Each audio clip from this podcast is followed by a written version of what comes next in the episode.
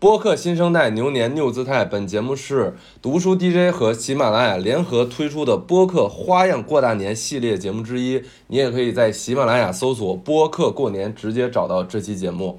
收听本期节目呢，大家可以在评论区留言，然后我们会抽出一位最走心的、让我们感动的朋友，送出喜马拉雅提供的春节伴手礼包。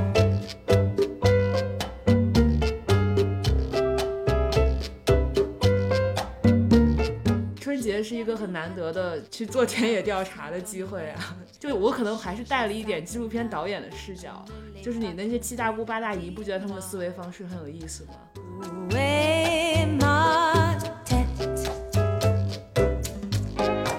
比如说我送爸妈的话，我就会给他们买衣服，因为我觉得送衣服是一个特别亲密的一件事情，就它至少代表着我在了解你，或者是我了解你这样一个信号。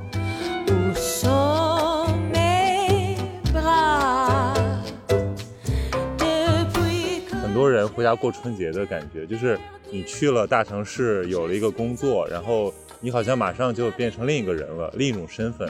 但只有回到故里的时候，你才会发现，呃，你诞生的那个环境，然后你的那个阶层，然后你原有的那些所有的家庭的记忆，它还都在那儿。所以我觉得那个就让我特感动。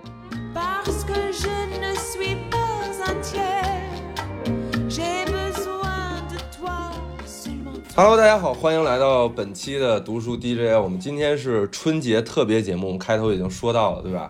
因为还有一个礼拜就要过年了，大家可以听到我这个声音里的这种、这种期待、这种欢悦、这种跳动。那我们今天呢，就是要聊一聊关于春节的一些东西嘛，对吧？就我觉得。也我觉得我们今天是也不要硬扯投稿和书了，我们三个人就可以做一期漫谈，对吧？我们之前也做过这样的这样的节目，可以可以，这是张一楠非常喜欢的形式。是的，是的，因为这样就可以不用硬核的去输出一些关于书本的知识。呃，先要跟大家介绍一下，刚才大家听到我们这个麦里面的风声啊，是 是曹宁那边。曹宁现在正在海南，趴在沙滩上，然后跟我们录播客，所以他那边会有很多室外的声音。埋在沙子里边？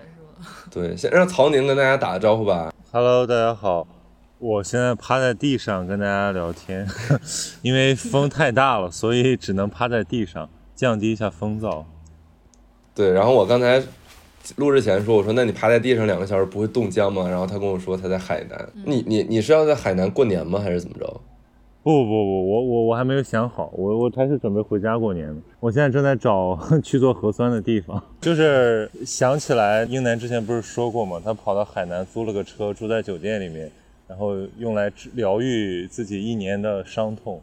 然后我我我年底了也要疗愈一下，哇，好棒啊！嫉妒你，因为我刚才说到回家嘛，我今天在准备这一期节目的时候嘛，我就想说春节能聊啥，然后我发现今年关联的这个最最热的就是这个春节要不要回家这个事儿，就是疫情的这种各种政策的事儿。就我身边的好多朋友今年过年都待在北京了，就回不去了，就好多家长都跟他们说说不要回来了。那个就是我们放假不是放一个礼拜嘛，然后我妈就生气了，她说你回家就待七天，那你回来干嘛？她说你怎么着待到十五再走？我说我要上班。天哪，我妈就是。不如我们公司十五再开业吧。其实 我也想在家多待几天。导演非常开心，导演听到正在咯咯的笑。我觉得今年是一个很特殊的春节，因为大部分人可能，尤其是九零后，第一次不回家过年，可能就是今年。我还看到那个网上说什么连续两年春节这个流动变变慢的话，春节会不会就是从此消亡？对，那那也是想的有点多。你们希望春节消亡吗？感觉赵一楠很希望春节消亡。我不希望啊，它是个假期，我为什么希望它消亡？那 你只希望这个，你希望这个假期保留，但是节日消亡。我希望北方的春节消亡，因为我觉得北方的春节太不健康了，没有任何户外活动，然后每天就在家。就是吃了睡，睡了吃，要不然就是唐宁，你回家会被催婚吗？不会，应该会了吧？不不不，我还小，主要是你不小啊，你都已经二十五六了。对啊，你都老大不小了，感觉今年就会了。对啊，我可以巧妙的转移话题，所以我今年准备这个巧立名目，跟我妈说我不回家过年了，对我要去 另另一半家里过年。天哪，那你妈说 那我跟你一起啊？然后，然后，然后自己躲在出租屋里吃泡面，好惨啊！真是非常抓马。那你平，那你你回去就是就是被催婚的话，你会说什么？你就说我现在年纪还小是吗？以前都是这样。因为我爸妈真的就是被我这个训练的，已经完全不会干涉到任何这种私人问题了。但是难免家里有亲戚还会来问，你怎么训练他们的呀？对他们，他们觉得只要我还没有跟家里断绝联系，就已经是莫大的幸福。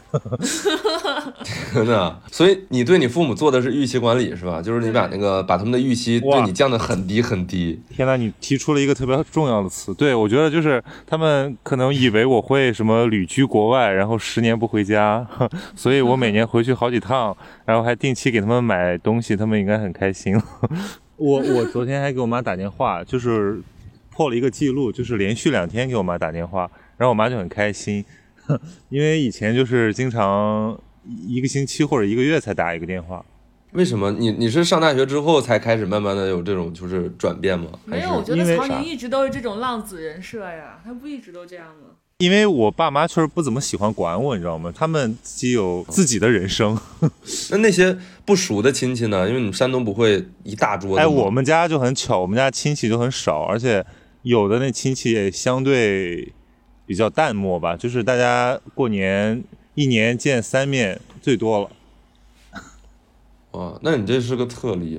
张琳，你不会被催婚吗？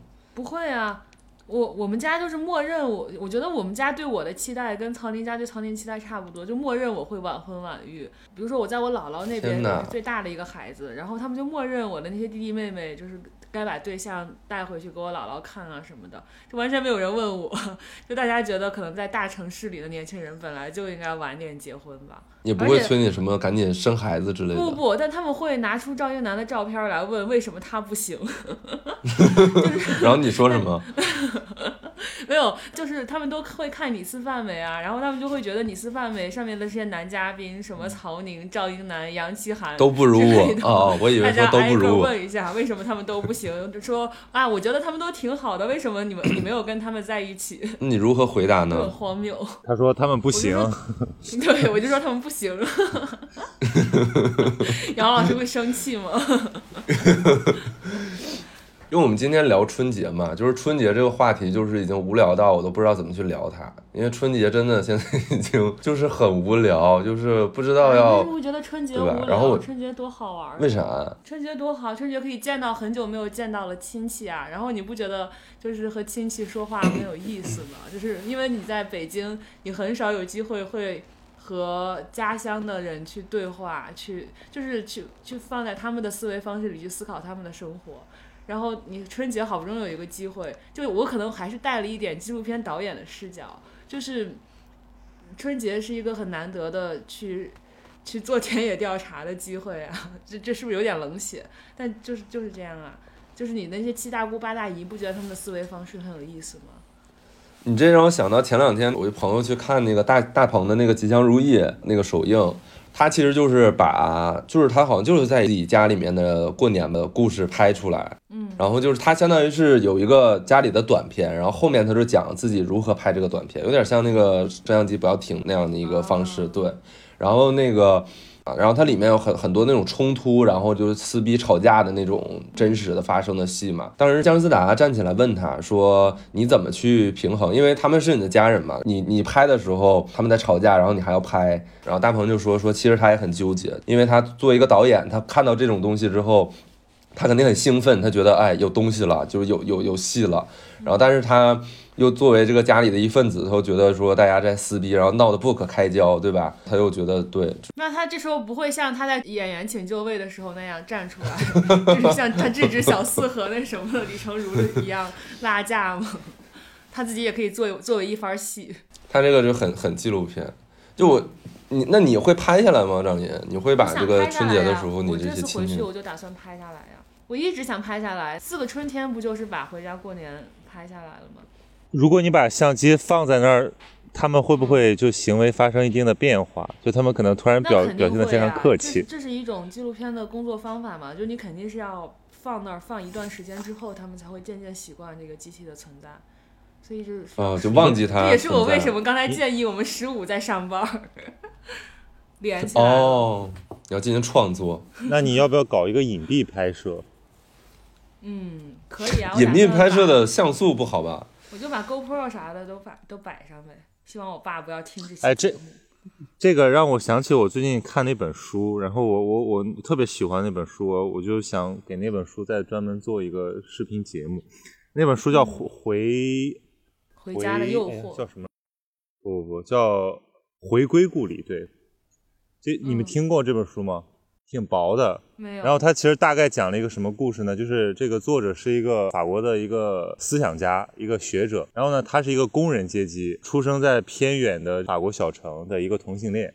然后呢，他到了巴黎之后，就与他原来的那个家乡和那个圈子，还有他的父母，就完全隔绝了联系。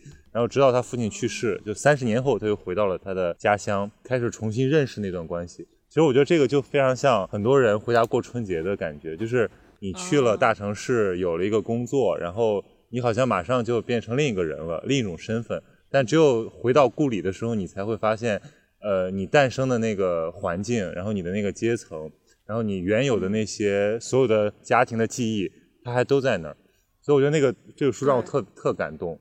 然后我觉得中国正在经经历这种过嗯程。对，这就是我之所以想回家拍这个纪录片的原因，就是跟你说的这个完全是一样的。就是，而且我觉得他，我之所以是现在的我，其实那些东西也在很大程度上塑造了今天的我。所以我觉得回家过年很有意思呀，那不就是一个寻根之旅吗？但我觉得现在呃很多年轻人的想法，他跟你不太一样，就他们觉得不太想面对那个过去，因为那么旧，或者说那么的呃，甚至显得迂腐啊、对，嗯而且显得落后，然后呃某种程度上来讲也是不自由的，就他们好不容易挣脱出的这个空间，然后又要把它给收束回去，他们觉得这个没法接受，所以干脆一刀两断，或者就彻底的不走心。我觉得我前两天在在那个网上刷到一个视频，就是一个北漂的女生讲她在为什么过年在家待不住，就是因为她觉得她跟父母生活已经隔绝了，就是呃聊不到一块儿去。然后我觉得这种现象肯定是很多人都面临的。就其实你已经不知道父母在过什么样的生活，或者那些那些亲戚和朋友，甚至兄弟姐妹在过什么样的生活，然后那种关心都是非常表面的。就比如说，我觉得我觉得催婚就是一种典型的这样的问题，就是你无法关心真实的关心这个人的细节，你只能问他一些大问题，但这些问题其实没有人想被问到。对，其实他们也并不想问，只是在给你找话题而已。对他们也要表现的，他们他们才在假装关心你而已。对，所以所以其实我觉得我刚才说的我这种心态，就看似我喜欢回家过年，但其实并没有比你刚才说的这种就迫切的希望跟家乡的一切做一个切割好多少。就其实你你如果跟我说让我回家，就是不是过年，是回家待五年十年，就是回家过家乡那种生活，那我肯定是不愿意的，肯定是迫切想要离开的。但为什么我就是觉得回家待一段时间还挺好的？其实我就是只是想采取一种观察的方式，去观察那些我已经离开、曾经很熟悉、现在已经很陌生的人和事，以及他们的思维方式。就其实我我也并没有高尚到哪里去，就是这种想法。而且我觉得这里面听起来感觉很悲凉，就是以前就是朝夕相处，对吧？然后养育自己的人，然后后面要被自己观察，再一步的了解。而且我觉得这里面有一种困难，就是如果你一旦脱离了一个生活的圈子，然后你用一种类似于对吧人类学观察或者说纪录片拍摄的这种方法去再去了解他们，可能你只能了解到那些看起来奇异的，的或者说对，就是你你其实没办法真的跟他们像原来那样共处。我觉得这个是、嗯我我每我每次回老家都有这种感觉，就是我也会有几天的新鲜感，然后其次然后就厌倦了，然后我就我就离开了。嗯，但是有些东西啊，就刚才说的，你这种奇异的、猎奇的是一部分，但我还觉得有些东西它就是长在你的脑海里边，就是你离开它再久，你听到熟悉的、看到熟悉的还还是会被唤醒，你还是能把你拽到你家乡的那个场景。就我最近有一个感触，就是我男朋友不是爱做饭嘛，然后我有一次周末我就下午就是在补觉，在睡觉，然后醒来之后就听到厨房里在传来做饭的声音，就因为我们之前独自一人住在北京，其实很难有这种场景，就是你一般都是独居嘛，然后睡觉睡醒了也不会听到房子里的其他声音，但我那天又睡醒了，听到男朋友在厨房里做菜炒菜的那个声音，我就突然觉得。这不是我小时候才听听得到的声音嘛？就是在家里的时候，每天都会有这种在家里学习干嘛干嘛，或者睡觉醒来，然后听到厨房里传来我妈在干活的声音，那一刻就觉得还挺想家的。对，我觉得就是问题在于很多人想要斩断和他的那个故乡的联系，但其实你想想，一个无根之人，他是一个很很飘荡、很忧郁的状态，就是你怎么可能否定掉你自己经历过的那些真实的生命？就是我觉得很多人他觉得那个东呃过去的自己很容易就摆脱掉了。那英男呢？其实我们三个，我觉得正好是三种不同的心态嘛。我是想回家的，就是我不是不想回家过年，我只是觉得就是过年春节很无聊。嗯，我觉得我这个可能就是普遍的大家的想法吧，就是呃因为以前的年确实还挺有意思的，就一大家子然后在一起，然后大家就是推杯换盏，然后小孩儿闹腾就很很有意思。然后但是呃，因为随着这个年龄的增长，我觉得现在就是我们的这个家族啊，就是我们的这个家族进入到了一种就是什么呢？一个瓶颈期。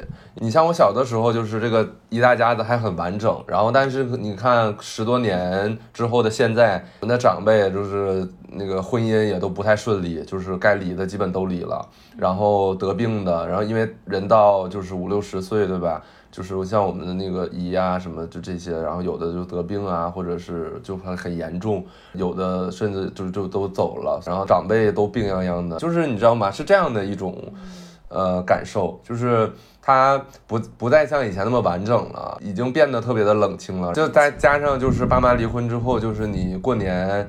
你很难去协调，因为你总要协调嘛。因为爸爸那边有很多亲戚，然后我妈这边有很多亲戚。如果两个人还不愉快的话，那你你你怎么去协调？你过年的时候在哪？说这个也是我过年的时候非常难受的一件事情，就是因为你你过年就是一个大家就是中国人传统，大家都会觉得就是要圆满团圆嘛，对吧？就是你这个时候你不要搞一些呃什么这些事情，但是呃你。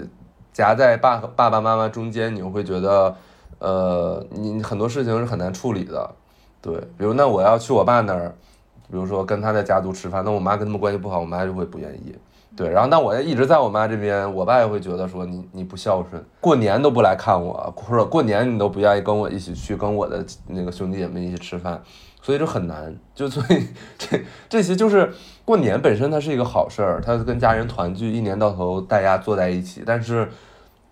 这些人情世故，这么多年二十多年发展出来的家庭矛盾，都会在过年里面暗流涌动，藏在底下。这些是让你感受到说无聊、难受，就是想逃避。对，你怎么越讲越惨？我感觉这些事儿本来就是平时的话，它没有暴露出来，但过年就是所有人不得不去面对这事儿。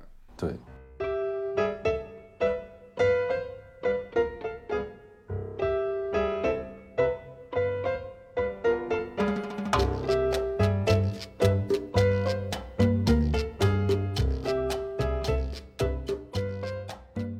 然后接下来的关联的就是第二高的，就是每年都很高的，就是春礼春节的送礼。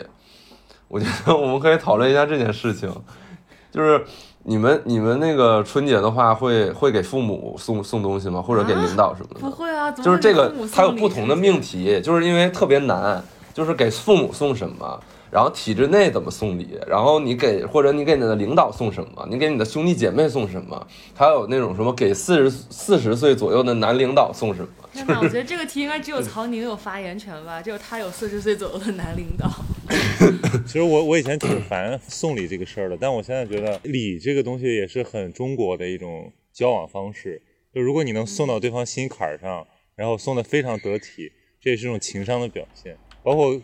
给爸妈也是，就是我现在不觉得它是一个繁文缛节，我现在觉得它就是一种集中表达情感的一种方式，所以这里面好像还真挺有学问的。所以我现在也不太知道该送什么，因为我发现前年吧，好像是我给我妈、给我爸给他们买了一个那个按摩椅，就那种很大的那种按摩椅。然后呢，我发现那个按摩椅送给他们，他们刚开始很开心，后来呢就变成了一个杂物机，就在上面堆东西啊。然后我每次回家，我都会很生气，我就会把那上面清理干净。我说：“哎，你们怎么不去用啊？”他们说：“啊，我们要用，我们要用。”然后结果下次回来还是堆满了杂物。然后我觉得说明我在送这个礼物之前就没有做好调研，就他们是不是真的需要这个，或者说，呃，有没有跟他们商量过？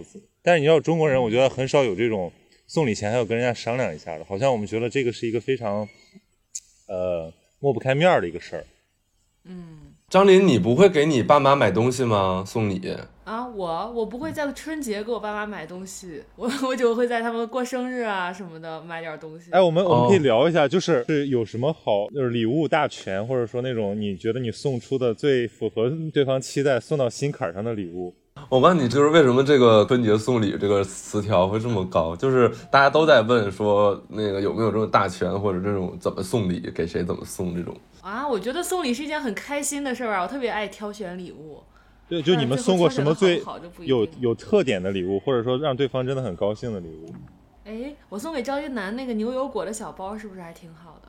是的，我我还拿那个拍了一个视频。不，因为我就是因为就是我就实在是厌烦了给我的朋友们挑选礼物这件事情，然后我去年就给自己立了一个 flag，就是二零二零年我所有的男性朋友过生日，我都要送给他们绿色的东西。那那你男朋友过生日的时候，你送了他什么绿色的东西送了啊？他一瓶绿色的白葡萄酒，真的，你送他了一段绿色的回忆。如果你要送我，你会送什么绿色的东西？送唐宁啊，送你绿色的帽子。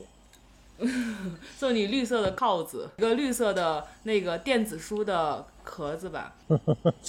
嗯，哎，我曹其实我宁听起来很不满意。对，哎，我我送我妈送了一个那个礼物，其实不是什么特别费心的，但是她很喜欢，就是一个戴森的吹风机。然后我觉得她啊对那个吹风机的喜欢已经超过了那个吹风机本来的价值，就是我还以为超过了对你的喜欢。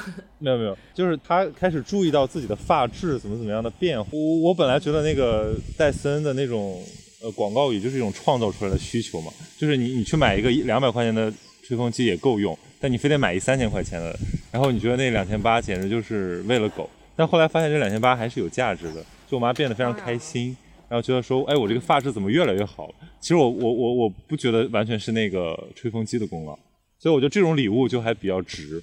但是我也送过我父母一些非常让他们不开心的礼物，比如说我给我爸买过那个电子烟，因为我爸就是一个大抽烟的人，就是永远都戒不掉，就是老不烟民，所以他不喜欢电子烟。对，他就觉得我费钱买这玩意儿干啥？他又不抽。我我其实是是想买来让他戒掉那个真烟的，然后他就觉得就是浪费钱，然后他又不会抽，就又不喜欢抽这玩意儿，然后他就很讨厌他，可能后来就把它给别人了吧。这让我想起我有一个朋友，他是一个那个呃基督徒，就他是一个那个教会家庭。然后呢，他送了他妈妈一个礼物，他妈妈特别开心，然后他妈妈就发了一个朋友圈说这个感谢主，然后他就很生气，他说是这是我送的，你感谢主干嘛？我送长辈其实习惯于送衣服这些，比如说我送爸妈的话，我就会给他们买衣服，因为我觉得送衣服是一个特别亲密的一件事情。但我觉得送衣服是一个特别有风险的事儿，因为你不确定这个他穿了是不是合适，或者说他喜不喜欢那个图案、那个那个那个款式。对，所以我才觉得这是一件特别亲密的事情，就是你肯定要费上一番功夫去研究这个东西在他身上到底合不合适，然后以及其实它的什么尺码，它适合什么风格，然后这个东西到底究竟适不适合他，其实都是判断你到底了不了解他嘛。所以我才觉得这是一件特别亲密的事情，就是它至少代表着我。在了解你，或者是我了解你这样一个信号，就是越难买的东西越亲密嘛。所以其实对于父母来说，我就会送他们衣服，而且啊，春节的时候就是大家都需要新衣嘛，都需要穿新衣服出门。我今天本来说问我妈说要不要貂，然后然后我才知道现在貂在我妈的这个就是在东北的话，其实已经鄙视链已经比较比较那个啥了，就是对，就是已经 out 了。我妈说现在谁还穿貂儿啊，就 是太土了。我这个没有见过世面的山东人，特别想问一个，就是貂儿真的保暖吗？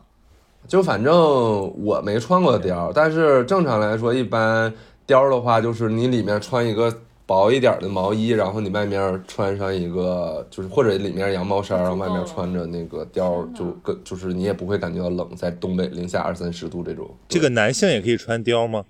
好多男的貂啊，男的穿貂儿啊，东北很多男的穿貂，就是那种黑色的社会社会小伙。貂这个这个表述方式就特别有意思，就是我我给你买个貂吧，它蕴含了很多信息。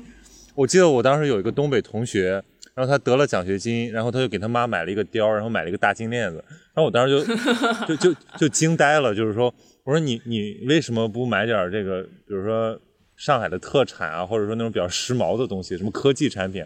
他说没有，他说我们那边就爱这个。哦，我当时他可能买了一个时髦的东西，他买了一个迪奥的貂。迪奥有貂吗？迪奥不是都拒绝？对啊，就是环保都是要拒绝皮草。我我现在还想送爸妈一个东西，就是，但是这个可能就比较贵，就是还在还现在还送不起，就想送他们一份保险，送一份这个能够覆盖到任何这种大病啊，或者说什么就是养老的保险。我觉得这个东西，呃，如果你找一个非常精呃定位精准的这么一个产品的话，应该会送到对方心坎里。你要说到那个保险，就我妈前两天买保险，我妈就在研究嘛，然后我说我可以买一个大病险，然后这那，最后就需要我签约嘛。我妈说她给自己买了一个人身意外险，然后受益人是我嘛。然后我在签约的时候，我发现我没有人身意外险，然后我就问她，我说你怎么没给我买人身意外险？然后我妈说她想了一下，如果她就是什么坐飞机什么意外了什么的，那我还能拿到钱，但如果我坐飞机得意外了，她也就，她也就怎么了？留下了一个悬念，我跟他说，他也就，然后就没了。对，她是不是掉线了？她也就掉线了，就就就晕过去了，是吗？这个很棒，这个要保留。不是，但我觉得，我觉得，我觉得这不就是保险的意义吗？就是没有人希望那个保险真的，呃，就是兑换或者说这赔付，大家都希望不要出事儿。但我觉得这就是一种思维嘛，因为其实我觉得中国人还是没有完全习惯保险的思维。我掉线了，好像我刚才网不好，嗯。然后我觉得我们可以集体转行，因为我有一个朋友也是，他原来就是一个媒体工作者，然后结果他现在就是职业理想破灭，对他就是要跟着他的朋友去卖保险，然后他朋友卖保险什么一年就买了特斯拉之类的，然后成天跟我讲说，要不我们一起去卖保险吧？哇，我们这一期节目真的很适合做植入，可惜没有人找我们。对，今年过节不送礼，送礼就送 大病险。而且我发现，就是送礼的时候，你那个话术很重要。就是我有一个苦恼，就是我总总是不知道，就是我送礼之前会很紧张，我不知道我到时候拎着那个礼品到了那个人跟前，我跟人家说啥。你不会紧张尴尬吗？没有，我觉得那个山东人就会抹不开面儿，就会说啊，这个是什么抽奖送的，然后。呃，我用不了，拿给你吧。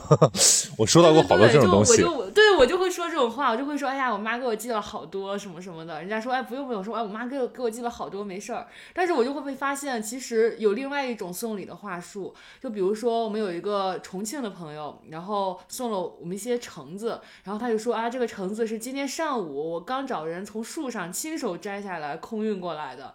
然后我们我们就觉得啊，这个好厉害，他对我们好好呀。然后我们吃到一半儿，他跟我们说：“你看我这个话术是不是说了之后，你们都很珍惜这个橙子？”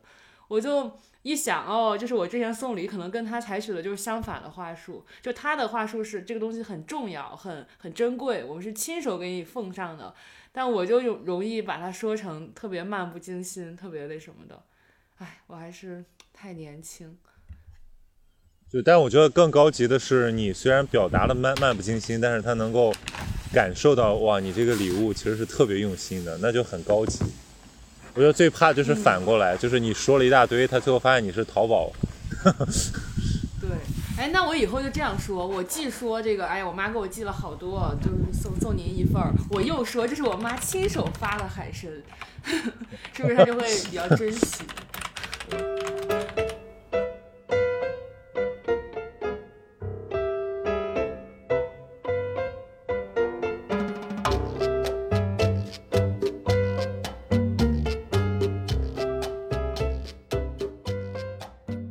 然后最后呢，我觉得到了张琳喜欢的环节了，就是我们来给大家送一副对联吧，好不好？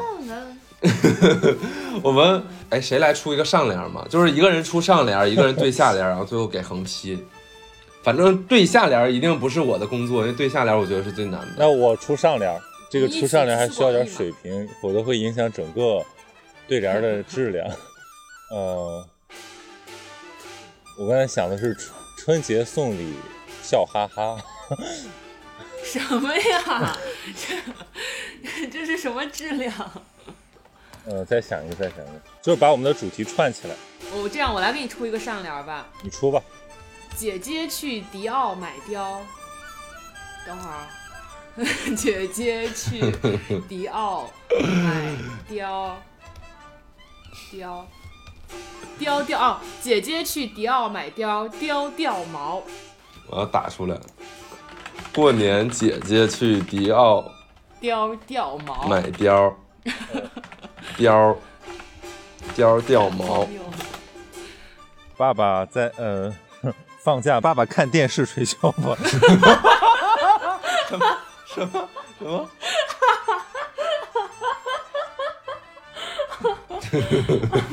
好，过年姐姐去迪奥买貂，貂掉毛。放假爸爸在看电视吹箫，箫跑调。横批来吧。胡闹。横批。哦，我知道了。横批其乐融融。横批其乐融融，那让我们最后一起把这副对联送给大家吧。我来说上联啊，春节姐姐去迪奥买貂，貂掉毛。放假爸爸看电视吹箫，箫跑调。横批其乐融融，祝大家过年好。过年啦！太傻了，拜拜，过年好，过年好，拜拜，祝大家春节愉快，拜拜，拜拜，拜拜。devant le bon marché. J'ai cherché ça et là, je ne l'ai pas trouvé.